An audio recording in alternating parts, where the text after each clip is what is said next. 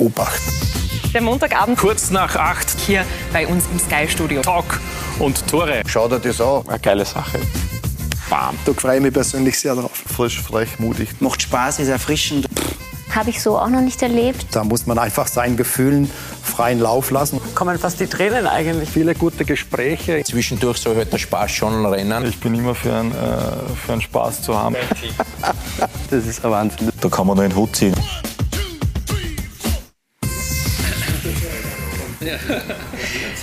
Herzlich willkommen bei uns im Sky-Studio auf Sky Sport Austria am Montagabend bei Talk und Tore unserer wöchentlichen Talk-Diskussion. Ja, und die heimische Liga, die ist jetzt endlich in der heißen Endphase. Drei Runden sind noch zu spielen und heute legen wir den Fokus auf zwei Vereine, unter anderem auf einen in der Meistergruppe und auf einen im Abstiegskampf, auf die Wiener Austria und die Admira. Und wir sprechen natürlich auch über ein Thema, das Fußball Österreich beschäftigt hat, über die Bestellung des Teamchefs. Dazu begrüße ich meine Gäste, den Trainer der Wiener Austria, Manfred Schmidt. Herzlich willkommen. Vielen Dank. Hallo.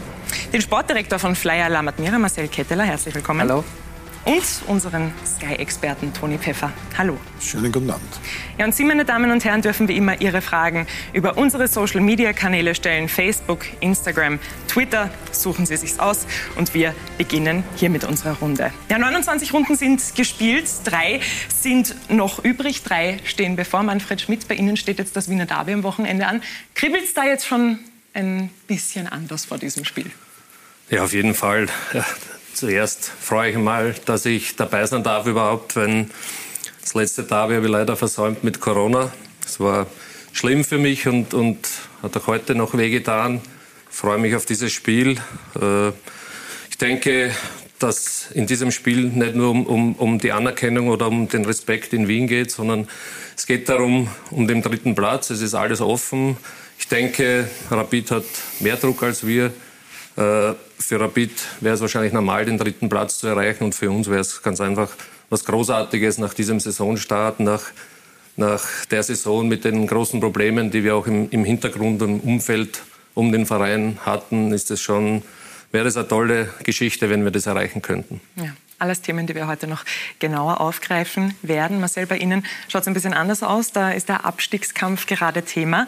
Wie stellen sich denn Sie und die Mannschaft auf diese drei letzten Runden jetzt ein? Wie schaut es da aus mit der Stimmung? Ja, ich denke, dass es für uns jetzt nicht viel anders ist wie vorher. Wir müssen äh, die Spiele gewinnen, um in der Liga zu bleiben.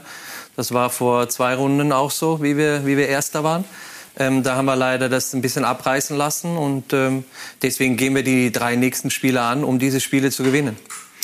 Toni, auf was äh, stellst du dich jetzt ein? Jetzt haben wir da zwei Seiten gehört. Was kommt jetzt auf uns in den äh, letzten drei Runden in der heißen Endphase zu? In der Qualifikationsrunde ist natürlich äh, Spannung pur angesagt, aber wir, wir sprechen ja jede Runde über neue Konstellationen und immer wieder ändert sich das. Und äh, Admira hat vor kurzem noch als erster heruntergeschaut von der Tabelle. Jetzt ist man wieder mittendrin, statt nur dabei. Hat sich eigentlich eine äh, perfekte Ausgangsposition ramponiert in Wahrheit. War, wäre mehr drinnen gewesen, aber so ist eben der Fußball. Und in der Meisterrunde ja, ist natürlich, äh, sind schon einige Entscheidungen äh, getroffen worden, eben mit dem Meister und auch dem Zweiten. Und dahinter ist noch High Noon angesagt. Also da spielt es sich noch ziemlich ab. Ja, bevor wir weiter über die heimische Liga sprechen, das werden wir später noch ganz genau tun und auch auf beide Vereine ganz genau eingehen, wollen wir jetzt auf ein Thema kommen, das, wie ich vorher schon gesagt habe, Fußball Österreich beschäftigt hat. Alle haben darüber gesprochen. Seit Freitag wissen wir, wer der neue Teamchef ist. Und es ist Ralf Rangnick geworden. Für einige sehr überraschend. Manfred, wie haben Sie denn diese Verkündung wahrgenommen? Wie war das für Sie? Ja, ich bin wahrscheinlich einer von denen, für das sehr überraschend war. Ich habe eigentlich fix mit Peter Stöger gerechnet. Finde es auch sehr schade für ihn, weil ich weiß aus unserer Zusammenarbeit, wie gerne er das gemacht hätte. Ich glaube auch, dass er das sehr, sehr gut gemacht hätte. Aber wenn man die Interviews davor gehört hat, dann hat man schon gesehen, dass es viele Leute gibt, die diesen Red Bull-Fußball äh, bevorzugen würden und die in diese Richtung gehen möchten. Und ich glaube, mit Ralf Rangnick hat man einen absoluten Fachmann auf diesem Gebiet. Ganz besonders was die Strukturen betrifft. Und, und ich glaube, wenn man beim ÖFB den, den Red Bull Fußball ein bisschen näher zur Mannschaft bringen wollte, dann ist das so gelungen. Ich glaube, es ist schwierig, Ralf Rangnick äh, zu beurteilen, fair zu beurteilen, weil er noch nie Teamchef war. Aber ich glaube, und ich wünsche es mir, dass er Erfolg hat mit dem Nationalteam. Ich glaube, das steht über allem. Aber wir wissen ja nicht, welche, welche Strukturen oder welche Aufgabengebiete er hat und was er bewegen kann. Deswegen glaube ich, ist es wichtig, dass man ihn jetzt einmal arbeiten lässt, dass man den Teamchef unterstützt und, und danach beurteilt. Ja. Ralf Rangnick steht für Pressingfußball, für Red, Red Bull Fußball und für diese Philosophie. Es gibt in Österreich aber bekanntlich auch noch andere Philosophien und nicht nur diese eine. Was sagen Sie denn dazu, dass äh, Ralf Rangnick jetzt als Teamchef bestellt wurde und wird da dann eben auch noch Platz für andere Philosophien sein? Ja, die muss er offen lassen. Also, weil er kann ja nicht einfach davon ausgehen, dass alle Spieler, die dort zur Nationalmannschaft kommen, äh, diesen Stil äh, von vornherein gespielt haben oder in ihren, in ihren Vereinen spielen. Ähm, ich glaube, dass er sicherlich offen sein muss für, für diesen Stil und für diesen Stil. Aber ich glaube, dass er er ist ein guter Trainer, das hat er nachweislich äh, in vielen Stationen schon bewiesen. Und ähm, er ist sicherlich auch einer, der, äh, wie der Manni gerade gesagt hat, Strukturen reinbringt. Ich glaube, das ist auch ein ganz wesentlicher Punkt, den er als Person äh, auf all seinen Stationen äh, herbeigeführt hat. Und ähm, ich hoffe für ihn, dass er einen Weg findet, um alle Spieler und halt auch den österreichischen Publikum die, die möglichen Erfolge zu geben, die, die er sich wünscht. Mhm.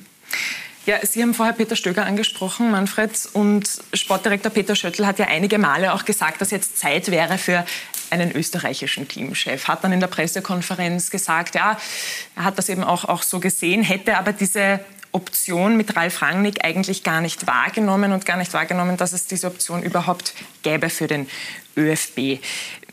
Die Qualität in Österreich, hat er aber auch gesagt, wäre in Österreich da gewesen. Wieso denken Sie, hat er sich dann für Ralf Rangnick entschieden, wenn die Qualität bei Peter Stöger eben auch da ist, wie Sie es vorher eben auch gesagt haben? Also noch einmal, ich bin hundertprozentig überzeugt. Ich habe viele Jahre mit Peter zusammengearbeitet. Ich weiß, äh, wie kommunikativ er ist. Ich weiß, dass beim Nationalteam gewisse äh, Fähigkeiten gefragt sind. Das heißt Menschenführung, das heißt Kommunikation. Das macht er überragend. Deswegen wäre ich auch überzeugt gewesen, dass er, dass er da eine Mannschaft zusammenführen kann, die gemeinsam durchs Feuer geht.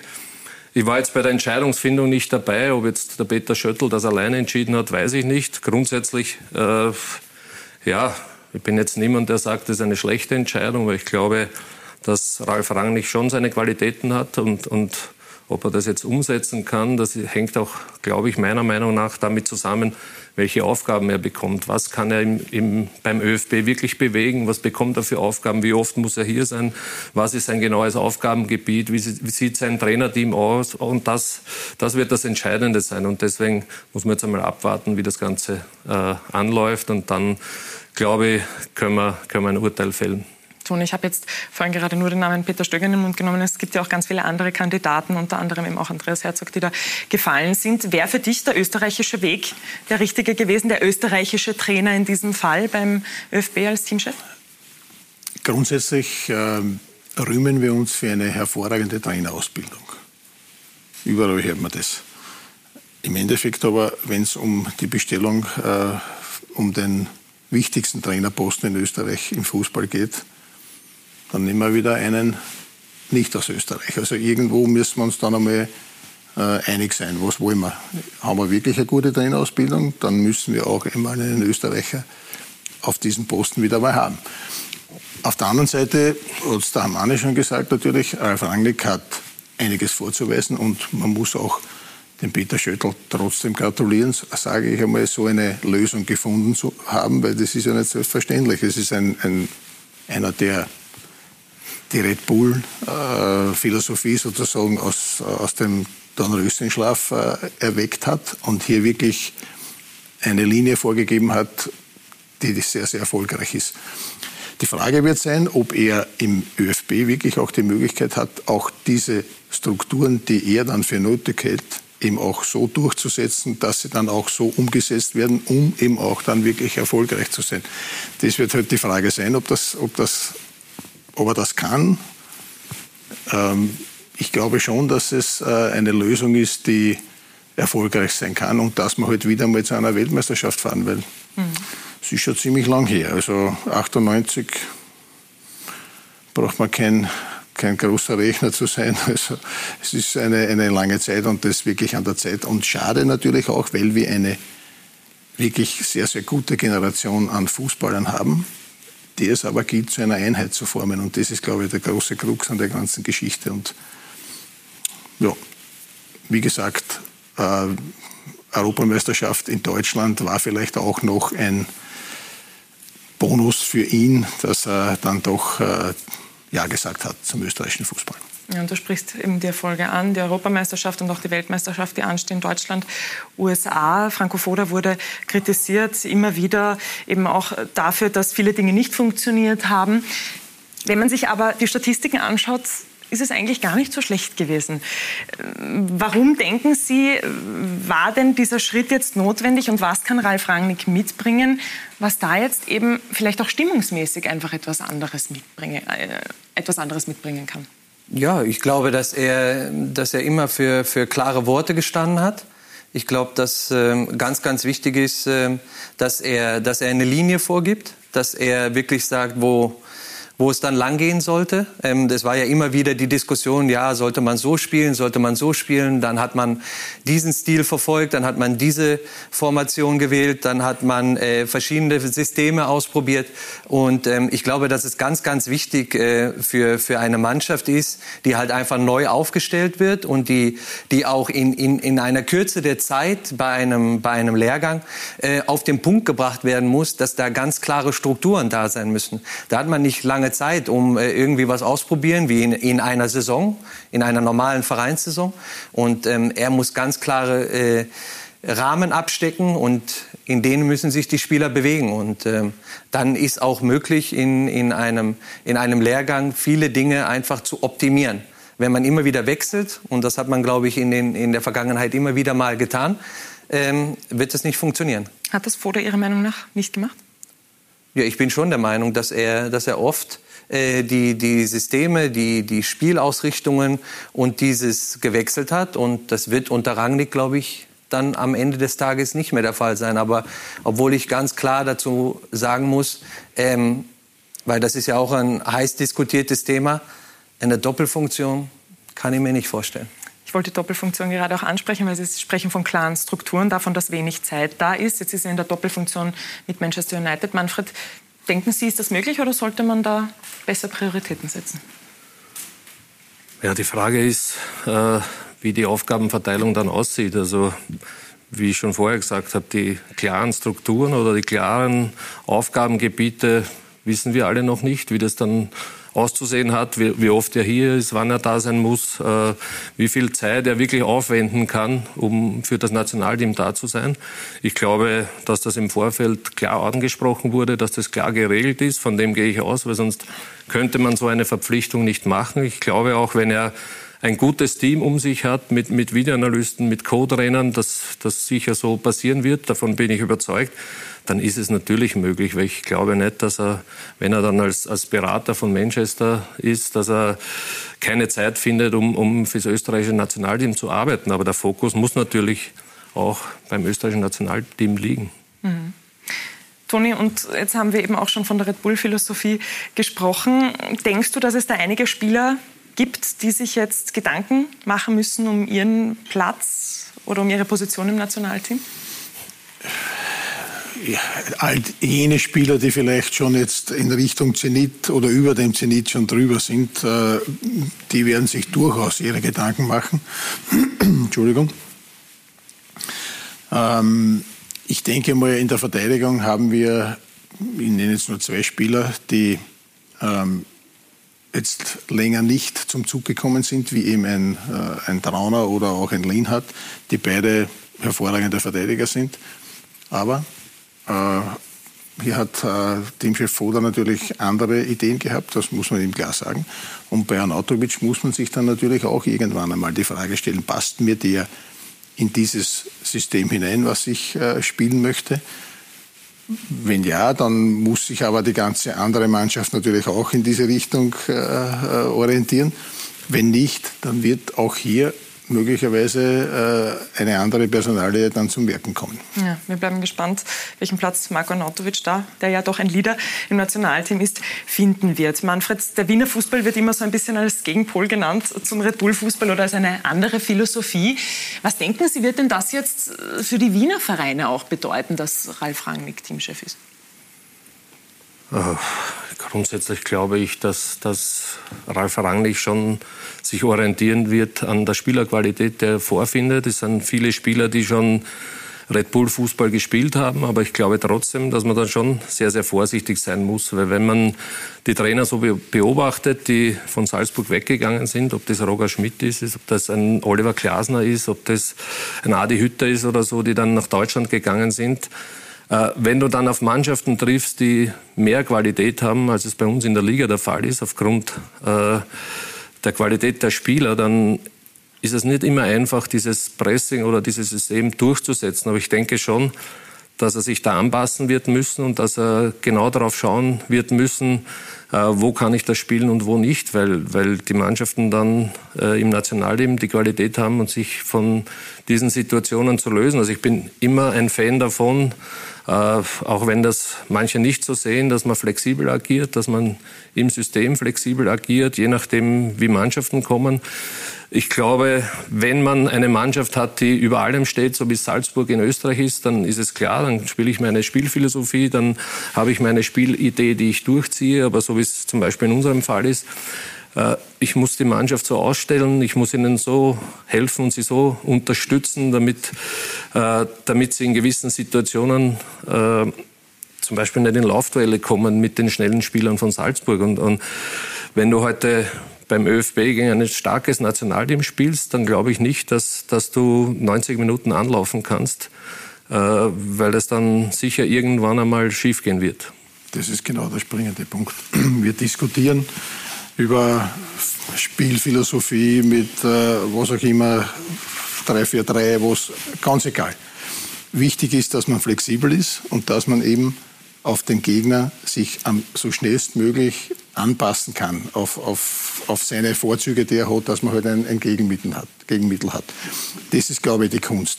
Immer nur ein System zu haben oder was auch immer, hurra die Gams nach vorn, wird auch nicht gegen jeden Gegner funktionieren, wie du sagst. Völlig richtig. Also es ist, äh, ich verstehe dann die, die, die Diskussion nicht ganz, worum es da dann geht.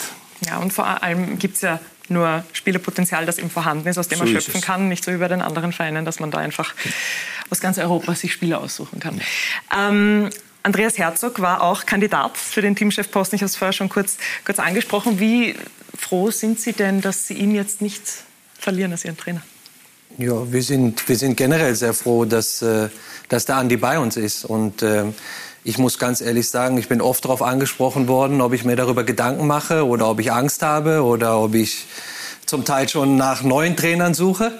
Ähm, na, ich habe in keinster Art und Weise irgendwie großartig weiter darüber nachgedacht, weil wir haben ein, ein sehr offenes Verhältnis, sehr kommunikatives Verhältnis. Wenn es irgendetwas sehr Brenzliges gegeben hätte, hätte er es mir sicher vorher gesagt.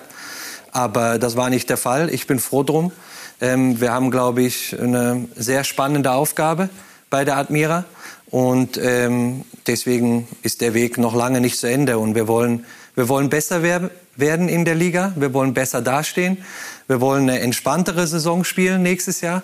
Und ähm, darauf liegt unser Fokus. Und dafür brauchen wir alle Energie und dafür braucht man Andi. Ja, jetzt sprechen Sie die Saison schon so schön an. Andreas Herzog ist ähm, in dieser Saison das erste Mal Bundesliga-Trainer bei der Admira. Hat er denn für Sie das gehalten, was Andreas Herzog versprochen hat für Sie? Er hat es ja, er hat es ja selber oft erwähnt, dass er, dass er gerne oder es einfach gesehen hätte, dass wir noch erfolgreicher sind. Er hat äh, größere Ziele und Ambitionen. Und das ist ja auch genau der richtige Weg, weil äh, die Ziele braucht man, die Ambitionen braucht man auch. Ähm, dass wir jetzt halt leider Gottes gerade ähm, im, im Herbst hinein äh, dieses, dieses Wellental hatten, wo wir auswärts immer gepunktet haben. Ich glaube, wir sind jetzt seit elf Spielen auswärts ungeschlagen. Wir haben also immer gepunktet auswärts. Äh, und zu Hause kam dann immer wieder ein bisschen dieser Dämpfer. Ähm, das hat extrem viel Energie gekostet und auch viel Kraft für uns alle, weil wir einfach diese Überzeugungskraft immer wieder leisten müssen, den Spielern jedes Wochenende für jedes Wochenende wieder Mut zuzusprechen. Und das ist ein ganz wesentlicher Punkt bei uns, der immer fehlt. fällt. Ähm, wir brauchen Mut. Und ähm, der ist uns an, ab und an abhanden gekommen und in Situationen einfach diese Konsequenz. Und ähm, das führt leider zu dem, wo, wo der Toni jetzt richtig sagt, es wird Wochenende für Wochenende immer irgendwie anders für jemand spannend und, ähm, und nochmal brenzlig. Und wir hätten es schon etwas ruhiger haben können, haben es leider noch äh, nicht durchgezogen in dieser Saison. Mhm. Es ist Andreas Herzogs erste Bundesliga-Saison und es ist für ihn alles andere als einfach, etwas bei der Admira zu entwickeln. Kaum blühen Spieler auf, sind sie schon wieder weg. Dennoch findet sich aktuell ein guter Mix aus jungen Talenten und arrivierten Spielern, die schnellstmöglich den Klassenerhalt fixieren wollen. Ronald Mann. Die Admira und diese Bundesliga-Saison. Für die Spieler wie für den Trainer eine Achterbahnfahrt der Gefühle.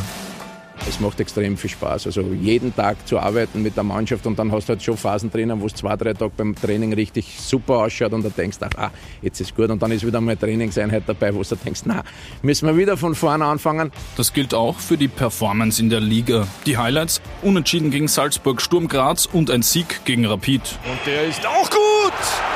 Unglaublich! Und dann zum Schluss mit einem 2-1 bei Rapid ist natürlich jeder überglücklich.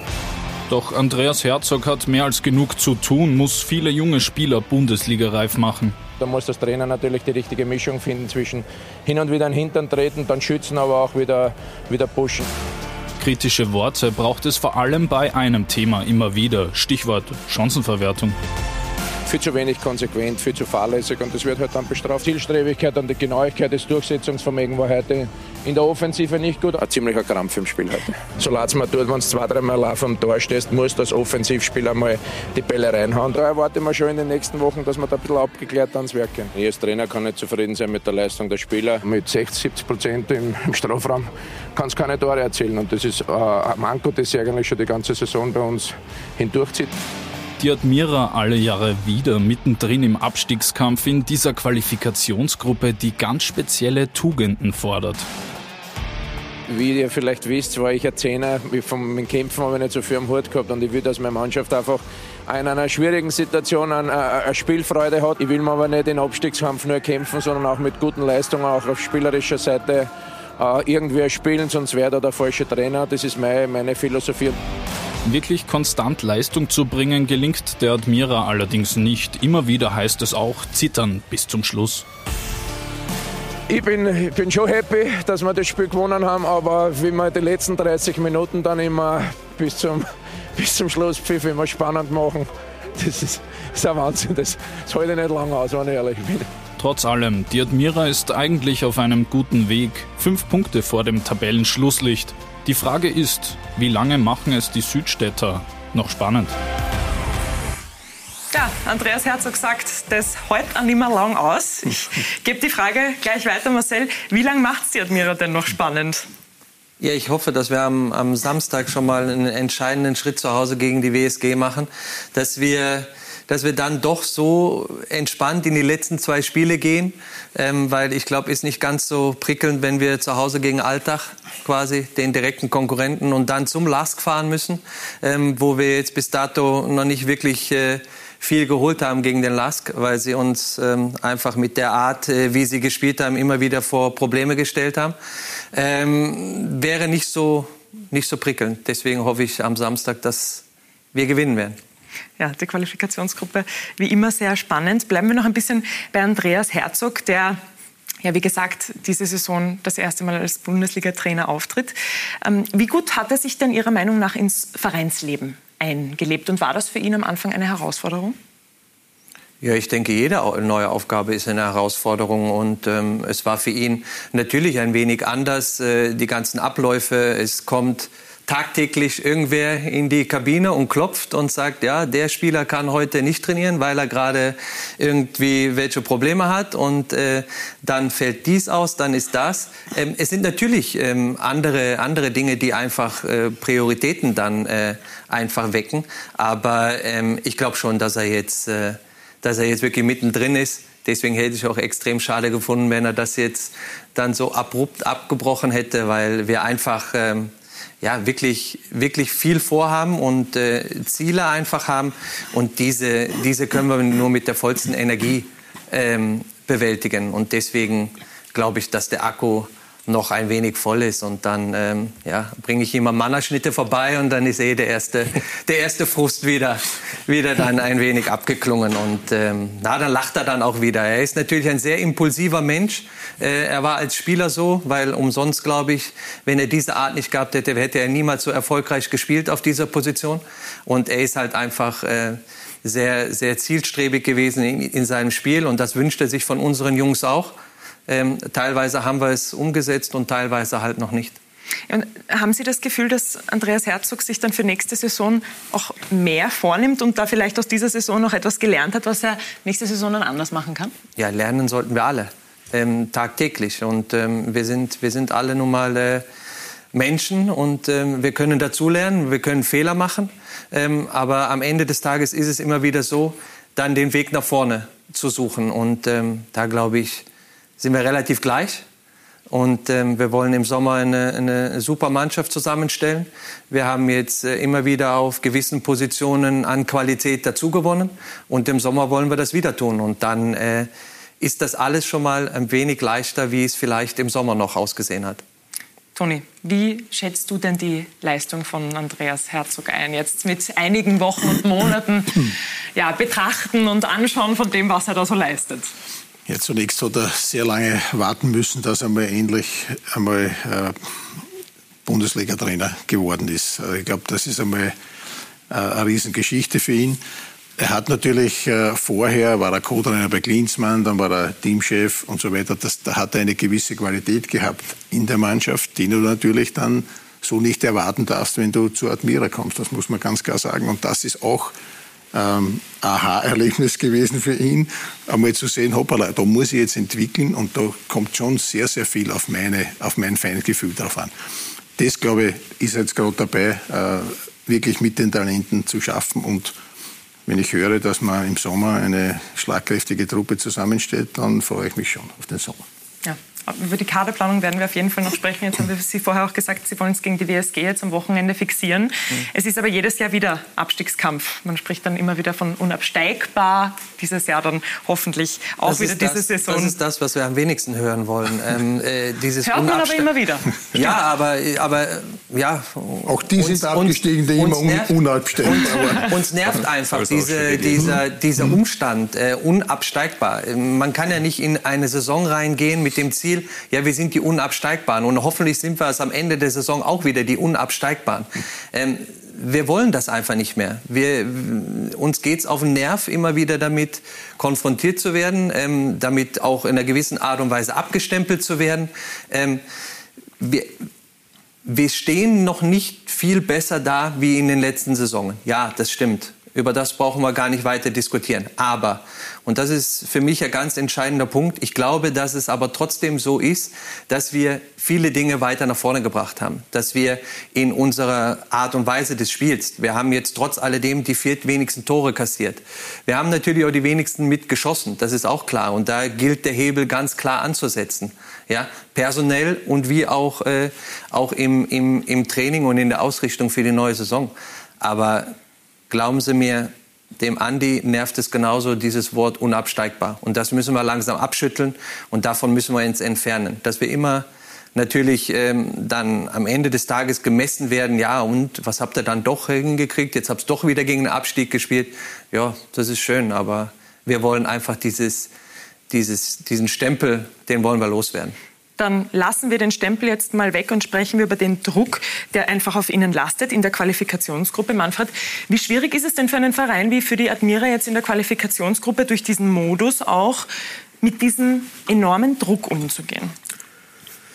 Ja, zuerst muss ich dazu sagen, ich bin nicht ganz unglücklich, dass ich am Samstag auf der Couch sitzen darf und, und zusehen darf. Es ist wirklich hart umkämpft, sehr, sehr spannend, sehr, sehr unangenehm. Aber ich glaube, das, was wir vorher angesprochen haben, das ist, könnte vielleicht ein Vorteil für die Admira sein, weil sie diese Situation schon kennen. Wenn man Mannschaften wie den LASK sieht, die eigentlich gewöhnt sind, dass sie vorne mitspielen, dann ist das schon eine neue Situation für die Spieler, wenn sie dann auf einmal unten mitspielen, wenn sie Spiele verlieren, wenn sie sehen, up, es wird knapp nach hinten vielleicht. Und das ist dann schon ein Druck, mit dem manche Spieler nicht umgehen können, auch wenn sie Qualität haben und vielleicht vorne, weiter vorne mitzuspielen. Also von dem her gehe ich, gehe ich davon aus, dadurch, dass die Admira viele Spieler hat, die das gewöhnt sind, die das kennen, könnte das schon ein Vorteil sein. Mhm. Ludovic Magnin hat vor einigen Wochen Kritik an der Ligareform geäußert und wir haben uns bei seinen Trainerkollegen, unter anderem auch bei Andreas Herzog, nach ihrer Meinung umgehört. Also der Ludovic Magnier war zu dem Zeitpunkt letzter, wir waren vorletzter. Und ich finde es auch unfair, überhaupt keine Frage. Es hat uns in der momentanen Situation ein bisschen geholfen, aber ich finde, es ist äh, extrem spannend für die Liga, aber, aber für die Entwicklung von jungen Spielern und auch für die, für die Trainer, die dann auch quasi bei jedem Spiel um, um ihren Job kämpfen, spannend ist, aber, aber, aber fair ist 100 Prozent. Ich bin der Meinung, wenn du als relativ kleiner Verein, wie wir es sind, äh, super erste Saisonhälfte spielst, eigentlich alle Abstiegssorgen äh, dir entledigt hast und du könntest einmal planen, könntest junge Spieler einbauen, konntest den Fußball weiterentwickeln, dann glaube ich, dass wir dann Österreich einen riesengroßen Fehler machen mit dieser Quali-Gruppe, mit dieser Punkteteilung. Es hat jetzt überhaupt nichts zum Tor, ob wir einmal ein Glück haben in der Situation oder mal Pech haben durch die Punkteteilung. Aber ich glaube, für den Fußball ist es eine einzige Katastrophe bei uns. Wie gesagt, das ist jedes Spiel Endspiel. Es steht sie, die meisten stellen sich hinten rein, beziehungsweise schauen auf Sicherheit. Keiner traut sich irgendwas riskieren, Fußball entwickeln, Junge entwickeln. Du kannst für die nächste Saison nicht planen. Also ich finde, dass äh, komplett Blödsinn ist. Ja. Ludovic Magnan war ja eigentlich der Profiteur von dieser Punkteteilung. Marcel, Sie haben jetzt gerade auch gesagt, es geht dann auf einmal so schnell. Man ist so viele Punkte voneinander entfernt und auf einmal ist es dann ein Spiel, das etwas entscheiden kann. Was halten Sie denn vom Ligamodus? Ja, es ist definitiv mal für die, die unten stehen, ja, ein, ein hartes Brett. Ja, auf der anderen Seite ist es halt auch so, da haben jetzt auch viele, viele Vereine in der Vergangenheit nun mal von profitiert, dass man in den ersten 22 Runden auch mal einen Ausrutscher der größeren Mannschaften, wie jetzt in diesem Falle in dieser Saison dem LASK, äh, einfach davon profitieren können. Das war diese Saison Austria Klagenfurt, die, die eine super Serie gestartet haben und dann oben reingerutscht sind. Das war im letzten Jahr, glaube ich, die WSG und ähm, St. Pölten war es ja auch äh, äh, einmal. Ähm, für die ist es natürlich gut, aber wenn es nach unten geht, brauchen wir nicht reden. Ähm, man, man hat, glaube ich, dieses, dieses Thema mal mit angesprochen, um, um die Liga auch oben spannender zu machen. Ähm, klappt nicht so ganz, weil ähm, im Endeffekt stehen sie dann doch wieder, glaube ich, mit einen Massen an Punkten weiter voraus. Ähm, ja, unten ist, brauchen wir nicht reden. Da ist jedes Wochenende absolutes, nacktes Überleben und ähm, es geht rauf und runter. Und da muss man sich einfach wirklich ein hartes Fell ähm, nur mal einfach ja, mit, mit, mit bedecken. Und ähm, sicherlich nicht einfach, aber so ist es jetzt nun mal. Und ähm, wir können jetzt auch nicht wieder hin und her hopsen und dann sagen, jetzt machen wir es mal diese Saison wieder oder nächste Saison wieder anders. Es ist jetzt so, wir müssen damit umgehen. Wir müssen einfach damit äh, mitspielen. Und ja, ich hoffe, dass einfach ähm, äh, es nicht dann immer dann am Ende des Tages auf den Trainer dann immer wieder abzielt. Weil das ist immer das Einfachste. Ähm, spielen tun sie ja nicht immer, einstellen tun sie, aber spielen tun elf oder manchmal sogar 15 andere. Und deswegen ähm, ist es nicht immer der Trainer. Ja, Entschuldigung.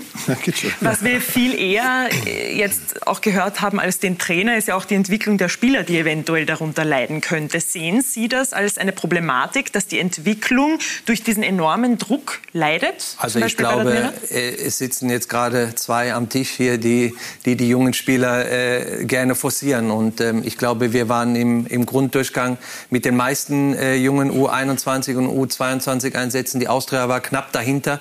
Äh, man sieht ja, dass es funktioniert funktioniert. Ja, und man sagt ja auch immer, ja, die Jungs, äh, die müssen belastbarer werden und denen wird immer alles abgenommen und es ist immer alles so einfach heute für einen Jungen. Ja, aber es ist halt nun mal einfach so. Ähm, Fußball oder Bundesliga-Fußball ist, ähm, ist dem Leistungsprinzip unterstellt. Und da muss man Leistung bringen. Ähm, und deswegen, was gibt Schöneres für einen Jungen, dass er halt im Endeffekt quasi auch manchmal ins, ins kalte Wasser. Ich glaube, Manni, du warst auch jetzt nicht ganz so alt, wie du Profidebüt gehabt, gehabt hast. Ich habe es mit 18 gehabt. Ähm, also es ist einfach so, dass du, dass du Leistung bringen musst. Ich glaube aber, das, was schon ein bisschen fehlt, ist so, wenn man eigentlich so wie SV Ried gute Leistung bringt im Herbst und dann eigentlich im gesicherten Mittelfeld ist, dann fehlt dir eigentlich die Möglichkeit, wenn du eine größere Tabelle hast, mehr Mannschaften in der Liga, dass du, und das glaube ich, ist da gemeint gewesen, dass man da eine Mannschaft entwickelt, da Spieler entwickelt, wo man das Gefühl hat, okay, nach unten kann es jetzt nicht mehr gehen, nach vorne habe ich wenig Chancen und da kann ich mich wirklich konzentrieren, eine Mannschaft weiterzuentwickeln. Und, und wenn ich dann aber im unteren Playoff bin, kann es schon sein, dass die eine oder andere Entscheidung des Trainers vielleicht für einen routinierten Spieler fällt oder vielleicht für ein anderes System fällt, als er vielleicht gemacht hätte, wenn er mittendrin steht, weil er dann drei, vier Jungs noch reingeworfen hätte, äh, weil er gewusst hat, es kann nichts passieren und es geht auch nicht um seinen Job. Und das ist, das ist, glaube ich, das, was fehlt und das ist das, das Einzige, was auch mich stört, weil ich, weil es, glaube ich, für den österreichischen Fußball schon gut wäre, wenn wir dieses Mittelfeld irgendwo hätten. Spannend ist es, das ist keine Frage. Es ist nervenaufreibend, speziell für diejenigen, die das betrifft dann im Endeffekt.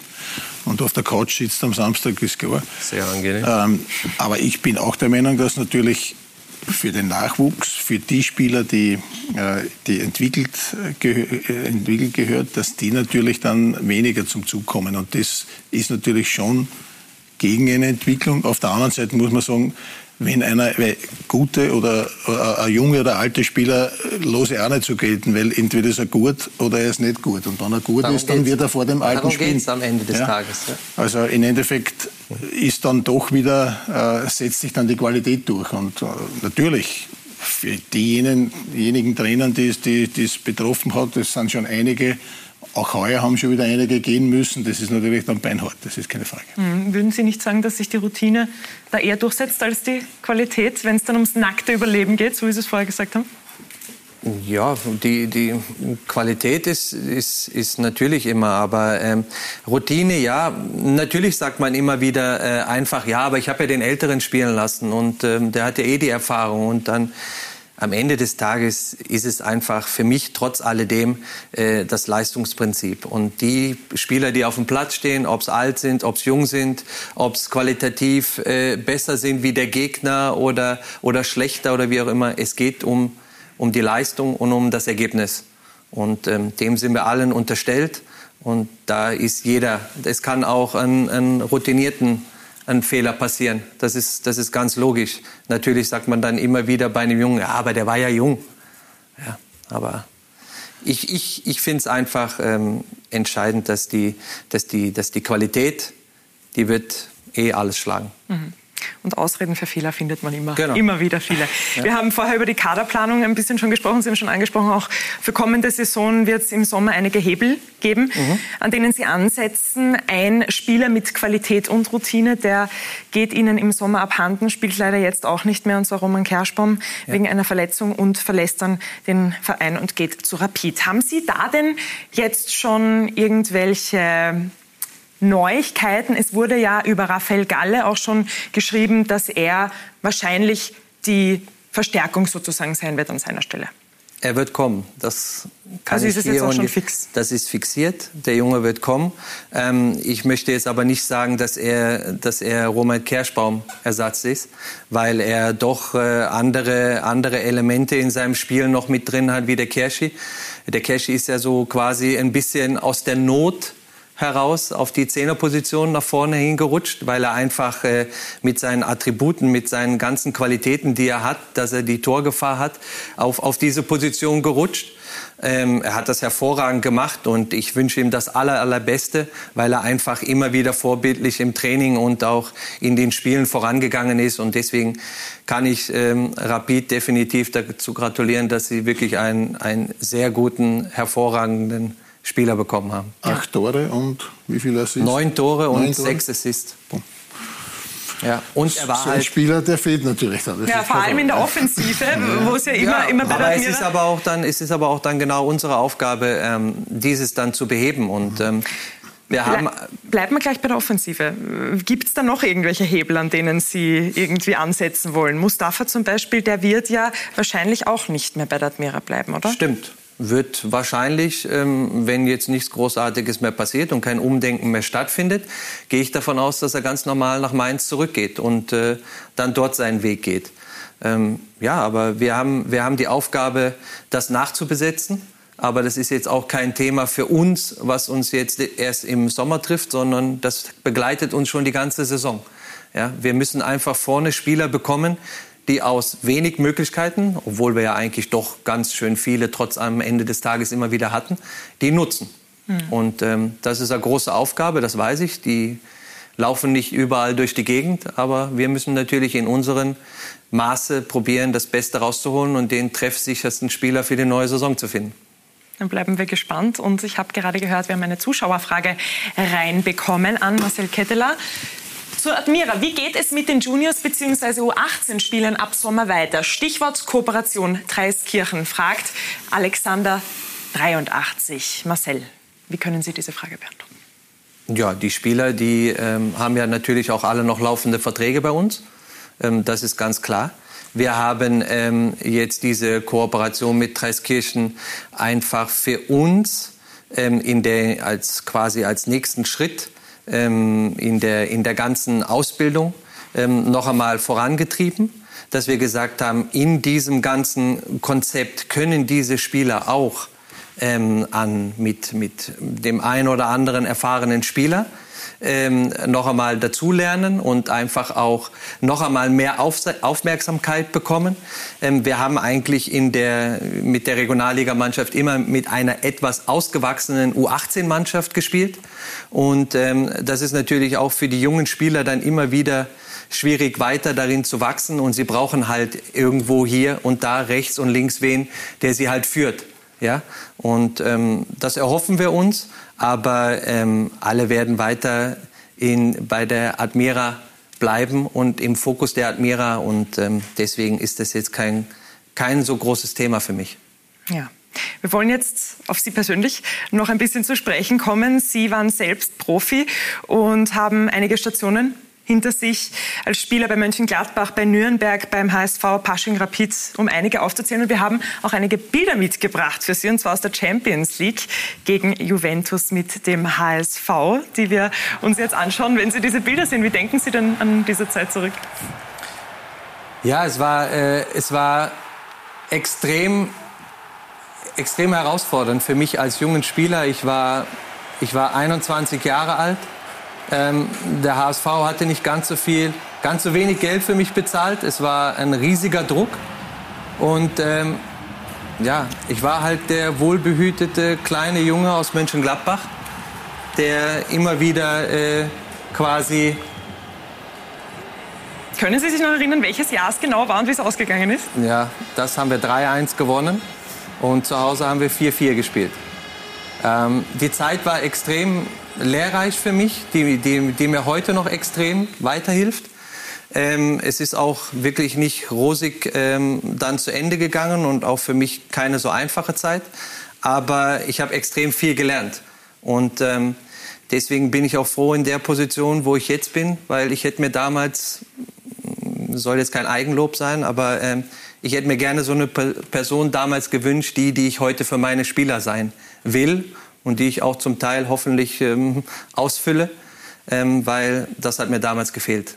Was hat Ihnen gefehlt? Was sind die Charaktereigenschaften oder die Dinge, die Sie jetzt umsetzen, die gefehlt haben? Ja, einfach, äh, man hat, man hat in der damaligen Zeit einen Unterstützer gebraucht.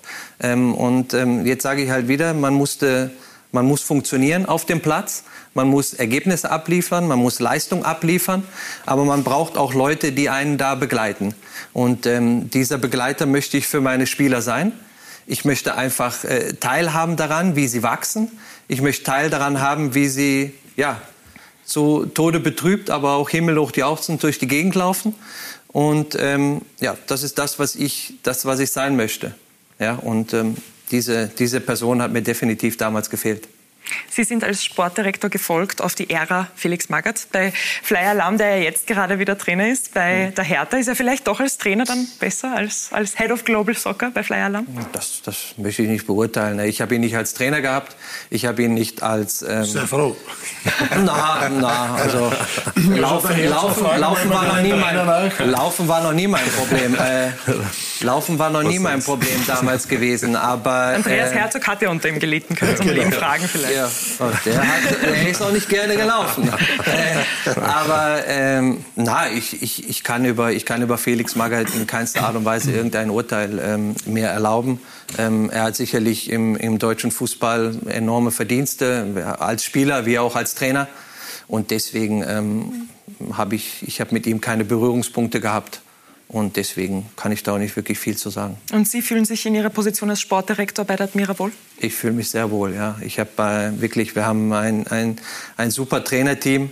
Ähm, mit dem Bauermuch hatte ich ja noch das Vergnügen, selber, selber zusammenzuspielen. Ist genau Basching, der gleiche, ist der gleiche Basching? in Basching, ist genau der gleiche Heißsporn. Immer noch jetzt als Trainer, wie er, wie er damals als Spieler war. Äh, ist immer wieder ganz amüsant nachher, wenn der Andi und ich dann über die eine oder andere Szene im Spiel, wenn er dann mal ein wenig, er sagt dann immer, ja, äh, heute bleibe ich ruhig und dann, das dauert fünf Minuten und dann steht er schon wieder da. Äh, aber ja, das ist ja auch, das zeigt ja auch da, wie, wie, wie, wie alle da mitleben und alle einfach mitfiebern und wie alle halt diesen Erfolg haben wollen und ähm, den wünschen wir uns alle und dafür braucht man sehr viel Begeisterung. Ja. Und ich möchte noch ganz kurz zurück zu den Champions League-Bildern kommen, die wir vorhin gesehen haben. Am Morgen und am Mittwoch natürlich wieder Champions League-Abende. Sehr, sehr spannende Spiele. Morgen geht's los mit Villarreal gegen Liverpool und am Mittwoch dann Real gegen Manchester City. Sie sehen beide Spiele live auf Sky Sport Austria ab 20 Uhr. Also unbedingt einschalten. Spannende Spiele. Gleich spannend wie damals. Die Bildqualität ist nur ein bisschen besser, würde ich jetzt einmal Ja, sagen. die Trikots waren auch ein bisschen schöner, sind sie heute. Wir freuen uns auf jeden Fall schon sehr auf zwei spannende Spiele. Manfred, in der vergangenen Woche äh, wurde bekannt gegeben, dass die Austria die Lizenz behalten darf. Eine sehr, sehr freudige Nachricht. Sie natürlich in Ihrer sportlichen Position können da jetzt nicht allzu viel drüber sagen, aber vielleicht einfach aus, ihrer, aus Ihrem persönlichen Empfinden. Was hat denn das für die Mannschaft und jetzt auch so mit der Stimmung im Verein in den vergangenen Tagen gemacht? Ja, ich denke, dass das eine ganz, ganz wichtige Entscheidung für den Verein war. In der Mannschaft, glaube ich, hat es jetzt nicht so viel gemacht, weil wir haben äh, des Längeren ja das eine oder andere Problem rund um die Mannschaft gehabt. Die Mannschaft ist immer sehr, sehr gut damit umgegangen, äh, war immer fokussiert auf das, was wir beeinflussen konnten und das war das Spiel. Aber grundsätzlich ist es jetzt einmal wichtig, dass, dass Ruhe einkehrt in den Verein, dass wir in Ruhe planen können, weil das ist schon auf der Strecke geblieben, weil du nicht wusstest, bekommst du die Lizenz, bekommst du sie nicht. Also äh, da hat irgendwo die Zeit gefehlt, um sich zusammenzusetzen und, und klare Ausrichtung für die nächste Saison zu machen. Mhm. Toni, du als Austria-Urgestein und als Experte, vielleicht kannst du es noch ein bisschen genauer für uns erörtern. Was kann denn das jetzt für einen Verein bedeuten? Dass sie die Lizenz Dass sie die bekommen. Lizenz bekommen haben und dass jetzt einfach da auch dieser Stein vom Herzen fällt. Und alles, was da in den vergangenen Wochen einfach auch passiert ist. Ja, das ist ähm, natürlich lebensnotwendig, das ist überhaupt keine Frage. Das, man, man hat natürlich dann schon immer wieder äh, die Zweifel, naja, wird das jetzt noch was oder wird das nichts? Äh, der Manfred natürlich ganz schwierige Situation, wenn du eine Mannschaft zusammenstellen musst für das nächste Jahr und es fehlen dir eigentlich äh, die Entscheidungen, ob das jetzt geht oder nicht. Jetzt ist es soweit, Gott sei Dank. Heißt aber nicht, dass man trotzdem noch immer einen schönen Rucksack äh, mitschleppt. Und das ist, glaube ich, auch natürlich, muss man schon immer wieder erwähnen, weil man kann jetzt keine großen Sprünge machen. Man muss natürlich auch sehr flexibel und, und auch kreativ sein, was äh, neue Spieler anbelangt. Äh, da hat man ja auch schon in der Vergangenheit eben mit Martel oder Co., dass man Spieler relativ günstig bekommt, um sie hier weiterzuentwickeln. Das ist dann ähm, natürlich eine, eine, ein Weg, der, der natürlich auch für die Austria äh, sehr, sehr passend sein kann. Der Admira ist eine, ein, ein Entwicklungsverein immer gewesen mit sehr vielen Talenten, die man immer wieder herausgebracht hat. Und die Austria hat aus der Not eine Tugend gemacht und hat eben hier auch junge Spieler einbauen müssen, natürlich auf der einen Seite. Aber natürlich glaube ich, dass er natürlich schon einer ist, der auch hundertprozentig damit oder dahinter gestanden ist, weil er genau weiß, wie gut die Burm eigentlich sind aus, der, aus, aus, aus den eigenen Reihen. Und in der Vergangenheit war es auch sehr oft so, dass eben andere Beweggründe vorherrschend waren. Eben zum Teil, weil man vielleicht mit einem Spieler Geld machen hatte können oder was auch immer als Berater. Das muss jetzt ins Hintertreffen kommen. Jetzt müssen die eigenen Talente äh, herangebildet werden. Schade ist natürlich, wenn man Innenverteidiger suchen muss. Das ist aber ein bisschen ein Versäumnis doch aus, aus den eigenen Reihen, muss ich sagen, weil ein Innenverteidiger oder einen Sechser, den muss ich mir in der Akademie ausbilden. Das ist ein bisschen eine Kritik, nicht an die, weil das, das sind andere, die da gewirkt haben. Das sind die Dinge, die muss man besser machen. Und ich glaube schon, dass die Austria auf einem sehr guten Weg ist, weil jetzt interessiert Austria wieder. Das war vor kurzer Zeit nicht ganz so. Kritik nicht an Ihnen, aber an der Austria. Was sagen Sie dazu? Ja, ich glaube, wenn, wenn alles richtig gewesen wäre, würde die Austria nicht so dastehen, wie sie heute dasteht. Äh, klar, aber man muss jetzt zusammensetzen, in eine Richtung gehen und dann klare Strukturen schaffen. Ich glaube, dass wir Toni kann ein Lied davon singen, dass da viele Leute immer wieder im, im, im Hintergrund mitgeredet haben, eigene Interessen hatten und, und es war immer wieder störend und unangenehm. Also der Verein muss endlich zur Ruhe kommen. Man muss die Strukturen vielleicht ein bisschen verkleinern. Also ich habe jetzt große Hoffnung, dass mit, mit unserem Investor, mit dem Jürgen Werner, jemand kommt mit sehr, sehr, sehr viel Fachverstand, der, und das ist mir sehr wichtig und ich glaube, dass das für mich ein Gewinn sein kann, jemand, der Entscheidungen trifft für mich, dass ich äh, auf vielen Dingen mich nicht mehr einmischen muss, dass er äh, jemand ist, äh, sozusagen ein starker Mann, der sich auch Entscheidungen treffen traut. Und das ist auch für meine Arbeit dann um einiges leichter. Ich hatte den Genuss, schon einige Gespräche mit, mit Jürgen Werner zu führen und, und war sehr, sehr positiv überrascht über, über seine Ideen, seine, seine, so wie er den Fußball sieht, aber auch wie klar er ist in Entscheidungen und was er alles schon sieht. Also ich bin überzeugt davon, dass sich da einiges ändern wird beim Verein und, und, und dass wir uns da äh, so gut aufstellen werden, dass, ja, dass wir in ruhigeres Fahrwasser kommen ruhigere Fahrwasser wären auf jeden Fall gut für die Wiener Austria. Man kann aber trotzdem sagen, dass es eine durchaus gute Saison war. Nach 29 Runden sind sie auf Platz 4 und haben noch gute Chancen auf einen internationalen Startplatz. Vor der Saison hätten den Veilchen das wohl einige gar nicht zugetraut, oder, Ronald Mann? Es sind die vielen Facetten der Wiener Austria. Es sind die vielen Gesichter des Vereins. Es sind die vielen Menschen, die zum aktuellen Erfolg beitragen. Oder wie der Sportdirektor sagt. Eins ist, glaube ich, uns schon hier gelungen. Die Austria macht wieder Spaß. Und das ist alles andere als selbstverständlich. Es prasselt ja lange Zeit extrem viel auf dieses Team ein. Thema Investoren, Thema Lizenz. Ganz bewusst wird die Erwartungshaltung von Anfang an klein gehalten. Es können ein, zwei wirklich scheiß Jahre werden. Trotz aller Schwierigkeiten im Umfeld hat sich diese Mannschaft richtig gut entwickelt. Man könnte es aber auch so sehen, die finanziell angespannte Lage als große Chance für die jungen Spieler. Jetzt vor ein, zwei Jahren war das ja nicht so.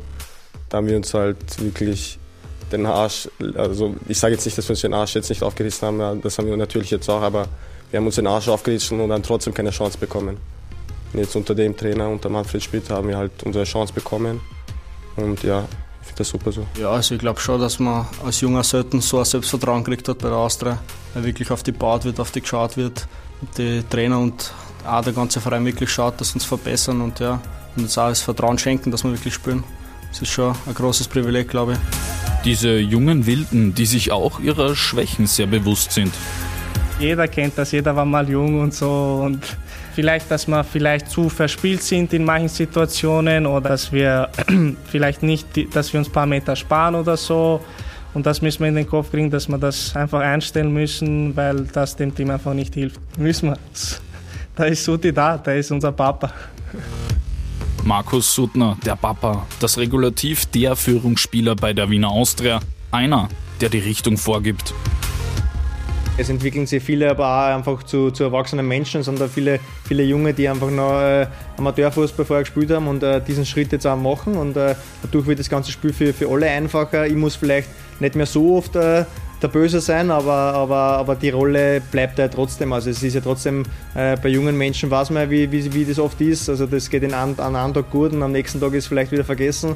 Äh, also da äh, der Erinnerer und der, der, ja, der, der drauf hat, bin ich trotzdem noch immer im Training und im Spiel.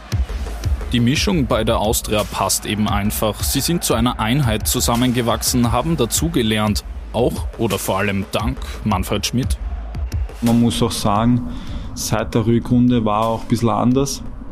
Er hat sich ein bisschen verändert zum Guten für mich. Er hat mehr Selbstvertrauen, er ist nochmal vielleicht ein bisschen strenger geworden, was finde ich gut ist und das haben wir braucht und jetzt sieht man einfach, ich glaube, jetzt kann keiner mehr sagen, dass es nicht drauf hat als Cheftrainer. Ja, und statt ein, zwei schwierigen Jahren heißt es schon jetzt für die Austria Teilnahme an der Meistergruppe und die Chance auf einen internationalen Startplatz. Bereits am Sonntag können sie ihren Zielen im Wiener Derby wieder einen Schritt näher kommen. Ein, zwei schwierige Jahre hat Manfred Schmidt zu Beginn der Saison gesagt. Ich nehme das Wort jetzt nicht in den Mund. Manfred, wenn das ein schwieriges Jahr war, was wird dann das nächste? Ja, ich bin froh, äh, dass sich meine Prophezeiung nicht erfüllt hat. Äh, wenn uns das vorher jemand gesagt hätte, dass wir jetzt drei Runden vor Schluss noch eine Chance auf den dritten Platz haben, ja, hätte ich das sofort unterschrieben. Und, und es ist alles offen. Wir haben jetzt das David zu Hause, noch dazu im richtigen Stadion, äh, volles Haus, äh, richtig, richtig geile Saison gespielt und wenn man, wenn man schaut, wir haben Austria Wien ein neues Gesicht gegeben, eigentlich total positiv, jung.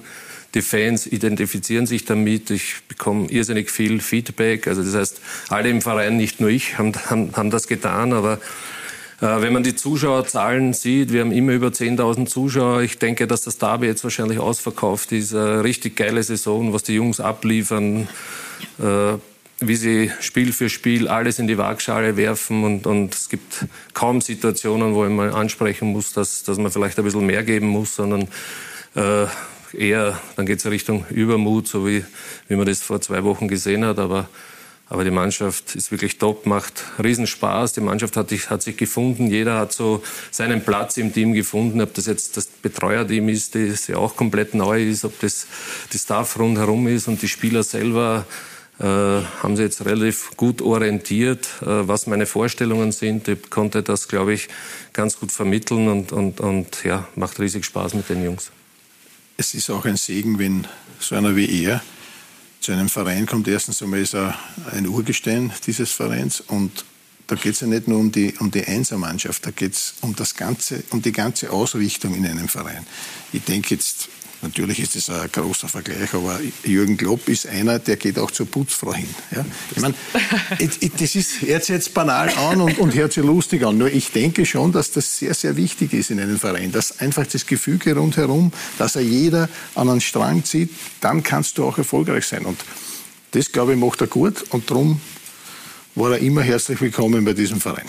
Ich glaube, was, was, was der Toni da vielleicht ein bisschen sagen will, ist, dass dass es ja eine richtig schwierige Situation war. Und, und jeder hat gesagt, okay, kann er das überhaupt, weil er immer nur Co-Trainer war. Und, und genau. normal machst du diesen Job nicht. Mit den Voraussetzungen, mit, den mit der finanziellen Situation, erste wirklich große Trainerstation als Cheftrainer bei Wiener Austria.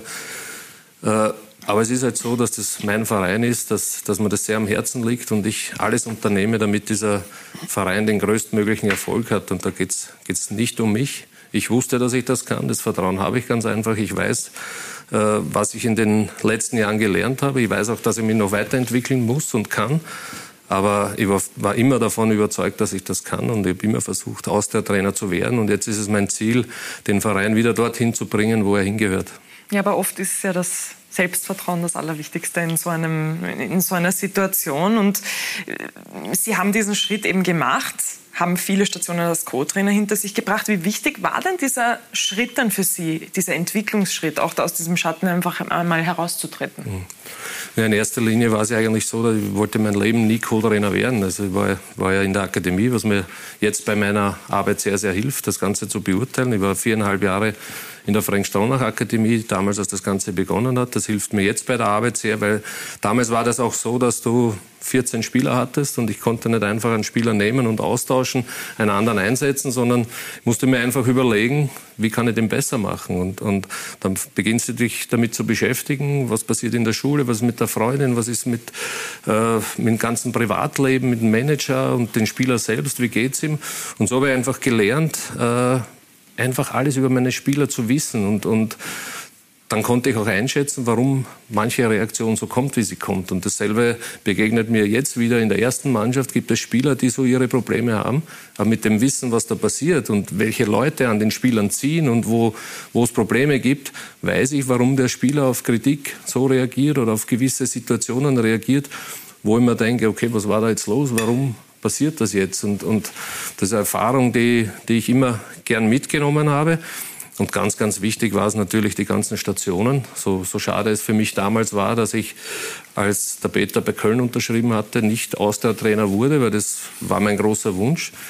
Äh, bin dann mit Peter mitgegangen. Das war für mich die deutsche Bundesliga, war natürlich äh, extrem wichtig, die Erfahrung, wie dort gearbeitet wird, wie professionell dort gearbeitet wird, die Strukturen, die Leute, die ich dort kennen durfte. Wir waren ja dann später noch beim, äh, bei Dortmund, wenn du dort in der Spielerbesprechung sitzt oder in der Videoanalyse sitzt und dann sitzen Fußballweltmeister, Europameister, an, an Watzke, Zorg, alle vor dir, dann ist das im ersten Moment schon einmal sehr, sehr viel Ehrfurcht. Aber, aber nichts anderes wie bei uns in der Kabine. Äh, die Spieler brauchen genauso Unterstützung. Du musst genauso wissen, wie es den Spielern geht. Und, und die brauchen genauso jemanden, der sie führt, der sie begleitet. Und, und ich glaube, dass es heute ganz, ganz wichtig ist und noch mehr, also noch viel wichtiger als, als, als äh, und da kann man die Spieler schon sehr unterstützen, wenn man weiß, wie es ihnen auch privat geht. Und, und den Schritt dann nach vor zu machen, äh, hatte nie Zweifel, dass mir das gelingt und das macht mir irrsinnig viel Spaß. Ich durfte auch unter, unter meinen Trainern, unter denen ich gearbeitet habe, äh, Entscheidungen treffen. Meistens war es dann so, dass, dass dann der Trainer einen Deckel bekommen hat, wenn es nicht funktioniert hat. Ein anderes Mal war es wieder so, dass, dass, dass er halt gefeiert wurde für Dinge, die ich vielleicht auch gemacht habe. Aber ich habe das irrsinnig gern gemacht. Ich bin jemand, der gerne vorangeht, der äh, äh, Entscheidungen trifft und auch dafür gerade steht. Und es macht mir irrsinnig Spaß und ich bin glücklich, dass ich das gemacht habe. Sie sagen jetzt aber, Sie wussten das eigentlich auch schon immer. Sie hatten das immer schon in sich. Ich stelle mir jetzt die Frage, warum nimmt man dann einen Co-Trainerposten an, wenn man doch oft auch einen Stempel aufgedrückt bekommt in dieser Position? Hat ja, man da nicht Angst, dass man nicht mehr rauskommt? Ja, ist mir, ist mir dann eigentlich so passiert, weil aufgrund der vielen Erfolge, die, die wir hatten, eigentlich hat der, unser Erfolg, den wir hatten mit, mit Austria, also Wiener Neustadt, Austria Wien, den Meistertitel 2013, dann bin ich mitgegangen nach Köln, dort haben wir Riesenerfolge gefeiert, also war mit die schönste Zeit, die ich erleben durfte, dann mit Dortmund, deswegen hat es immer wieder Angebote gegeben, aber ich, für mich musste ich entscheiden, gehe ich da mit oder nehme ich die Erfahrung beim BVB noch einmal mit. Und, und von dem her äh, war es eigentlich sehr, sehr schön und gut für mich es, und habe sehr, sehr viel davon gelernt. Es war natürlich immer so, es hat immer geheißen. Peter ist der Menschenkenner, der Schmiede ist fürs Training zuständig. Auch irgendwo immer ein bisschen abgestempelt. Ja, natürlich muss der, muss der Trainer für, äh, für das Psychologische da sein, ist keine Frage. Aber es ist ja nicht so, dass du da außen vor bist, sondern auch, es war ja auch deine Aufgabe, eben auch äh, psychologisch einzuwirken auf die Spieler? Oder hat das rein der Peter gemacht? Also, nein, ich glaube, dass wir uns gut ergänzt. perfekt ergänzt haben. Beim Peter war es natürlich dann so, dass er mir blind vertraut hat, dass er, dass er wusste, wie ich arbeite, dass ich alles dafür tun werde, dass wir Erfolg haben. Äh, bin ihm sehr dankbar dafür, dass er mir die Möglichkeit gegeben hat, mich so zu entwickeln, dass ich viele Dinge entscheiden durften, durfte. Aber er hatte blindes Vertrauen und, und wir haben uns blind verstanden. Und ich glaube, wir haben uns gegenseitig geholfen und jeder hat vom anderen profitiert. Das war eine tolle Zeit. Für, den, für das bin ich ihm richtig, richtig dankbar. Und, ja. und der darf es dir sein. Auf jeden Fall beruht das auf Gegenseitigkeit. Ist die Entscheidung, Entscheidung damals auch schwer gefallen, zu sagen, ich gehe diesen Weg ohne Peter Stöger dann irgendwann weiter? Äh, ja, ist ja kein Geheimnis, dass es immer mein Ziel war, irgendwann Austria-Trainer zu werden. Ich war ja mittlerweile schon drei, viermal im Gespräch. Immer hat es durch irgendwelche Kleinigkeiten oder weil es halt Menschen gegeben hat, die, die sich was anderes vorgestellt haben, nicht geklappt. Aber ich habe dann nicht irgendwie geschmollt und versucht, da irgendwie großartige Kritik auszuüben. Wenn man dann gedacht, ich muss mich als Trainer weiterentwickeln, ich, äh, ich muss mich irgendwo bei der nächsten Präsentation unantastbar machen, wo ich denke, äh, was gibt's für Kritikpunkte, was muss ich verbessern, damit, damit ich es dann doch machen kann. Also war für mich ganz klar die richtige Entscheidung. Dann blicken wir gemeinsam aufs Wochenende. Ein ganz besonderes Erlebnis in der Trainerkarriere eines Austria-Trainers ist definitiv das Wiener Derby. Das steht jetzt an am Wochenende. Und wenn wir ein bisschen zurückschauen auf die letzten drei Partien, dann sind die immer eins zu eins ausgegangen. Sie haben vorher schon gesagt, es findet jetzt im richtigen Stadion statt, dieses Mal zu Hause bei der Wiener Austria. Was kommt denn auf Sie zu am Wochenende? Was erwarten Sie von diesem Spiel? Ja, zum Ersten, wie ich es gesagt habe, ich freue mich natürlich, dass ich diesmal dabei sein darf, weil das war, war die Hölle, da zu Hause zu sitzen mit zwei verschiedenen Monitoren, fünf Leuten am Telefon. Also das ist irrsinnig schwierig. Jetzt weiß ich, wie es vielleicht an Schiedsrichter geht, wenn, wenn fünf Leute gleichzeitig auf dich einsprechen. Äh, ja, zum Zweiten haben wir natürlich eine, eine Riesenaufgabe zu bewältigen, wenn das komplette zentrale Mittelfeld ausfällt. Aber ja, wird richtig geile Stimmung. Ich glaube, dass uns unsere Fans tragen werden. Ich, ich gehe von, von einem ausverkauften Haus aus und eins, das ich 100 Prozent äh, prognostizieren kann, ist, dass die Jungs wieder alles abrufen, so wie sie es in allen Spielen eigentlich getan haben. Mehr, mehr kann ich nicht erwarten. Wir werden sie gut vorbereiten auf den Gegner. Wir werden äh, alles unternehmen und versuchen, das Spiel zu gewinnen, um unseren Fans, die sich das heuer verdient haben, ein tolles Spiel zu liefern und, und drei Punkte bei uns zu lassen. Ja, Marcel, Sie als Sportdirektor der Admira können das Ganze von außen betrachten. Würden Sie sagen, es wird diesmal in eine Richtung kippen oder geht es wieder eins zu eins aus? Mm, ja, also ich denke, dass, dass, dass alle Spiele immer sehr, sehr offen waren und, ähm, und es hätte in die und in die Richtung kippen können. Ähm, also von dem her, man, man kann von einem engen Spiel ausgehen. Es steht äh, für beide Mannschaften extrem viel auf dem Spiel. Die, die Rapidler können den, den dritten Platz für sich ein bisschen vielleicht der Polster aufbauen. Die Austria kann nochmal richtig rüberschnuppern ja, und äh, nochmal richtig Druck auf Rapid auch ausüben. Also es wird sicherlich ein sehr spannendes Spiel. Ähm, da, in, das sind ja Spiele, auf die, die warten ja die ganzen Leute, die Zuseher und ähm, äh, Spieler ja natürlich auch.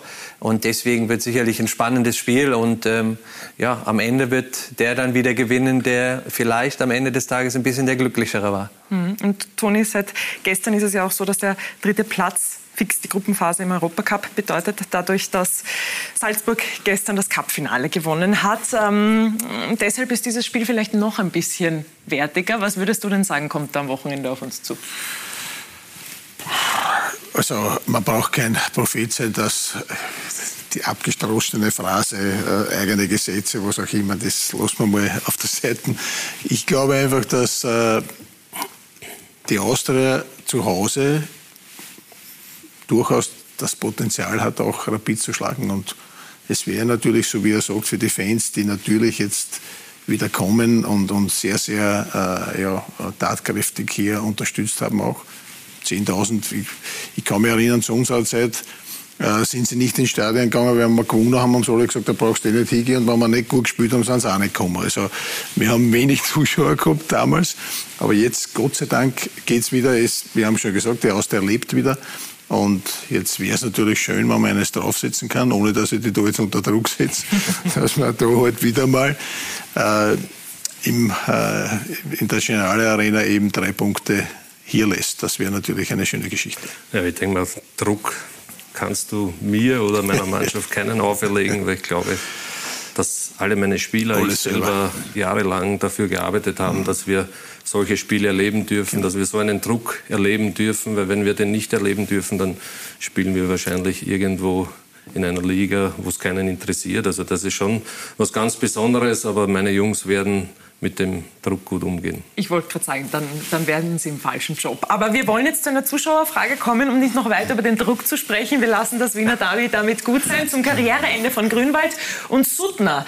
Ist es nötig, im Sommer einen erfahrenen Spieler zu verpflichten, fragt Julian Handel. Manfred.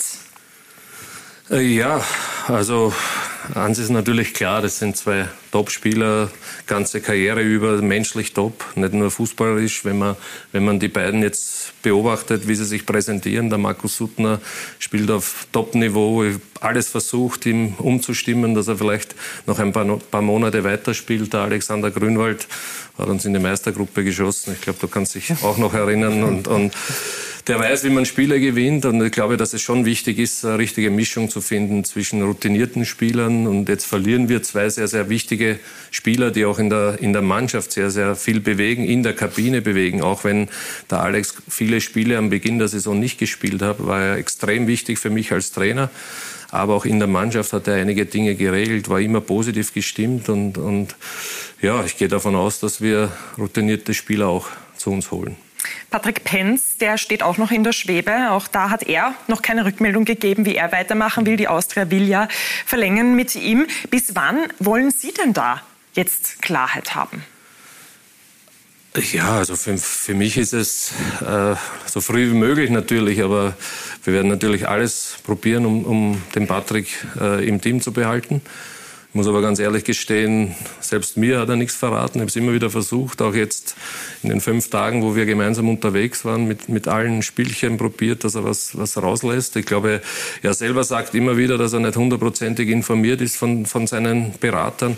Ist natürlich äh, Top-Spieler, Top der mit den Beinen, habe ich noch selten einen Torhüter gesehen, der technisch so versiert ist, links wie rechts und äh, immer gut drauf, eine gute Stimmung. Und ich würde mir wünschen, dass er, dass er bei Austria Wien bleibt. Er wird natürlich eine Lücke hinterlassen. Noch einmal, wir werden alles probieren und genaueres weiß ich leider selber nicht. Ja, und wir sind schon am Ende unserer Sendung angekommen. Bevor wir die Sendung aber wirklich abschließen, wir haben vorher von Marcel schon einen kleinen Hint bekommen, was nächstes Jahr passieren wird. Gibt es bei Ihnen schon irgendetwas, was Sie verkünden können oder etwas, was Sie sich noch wünschen für nächstes Jahr, für die Saison an Spielern? Ja, die Wünsche habe ich natürlich deponiert bei unseren Leuten, die dafür verantwortlich sind und ist natürlich nicht für die Öffentlichkeit bestimmt, aber ja, ich gehe davon aus, dass sich da einiges tun wird. Was ich mir auf jeden Fall wünsche, ist es, dass wir einen Kader zusammenstellen, der auch eine Trainingsqualität zulässt, wo, wo nicht immer der eine oder andere Co-Trainer dann beim Abschlusstraining äh, gegnerische Spieler imitieren muss. Und, und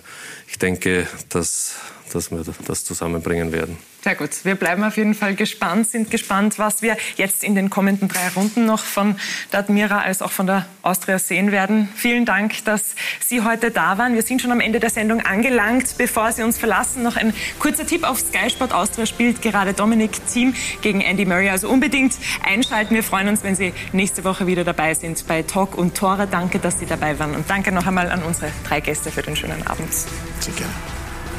Dankeschön. Danke. Danke.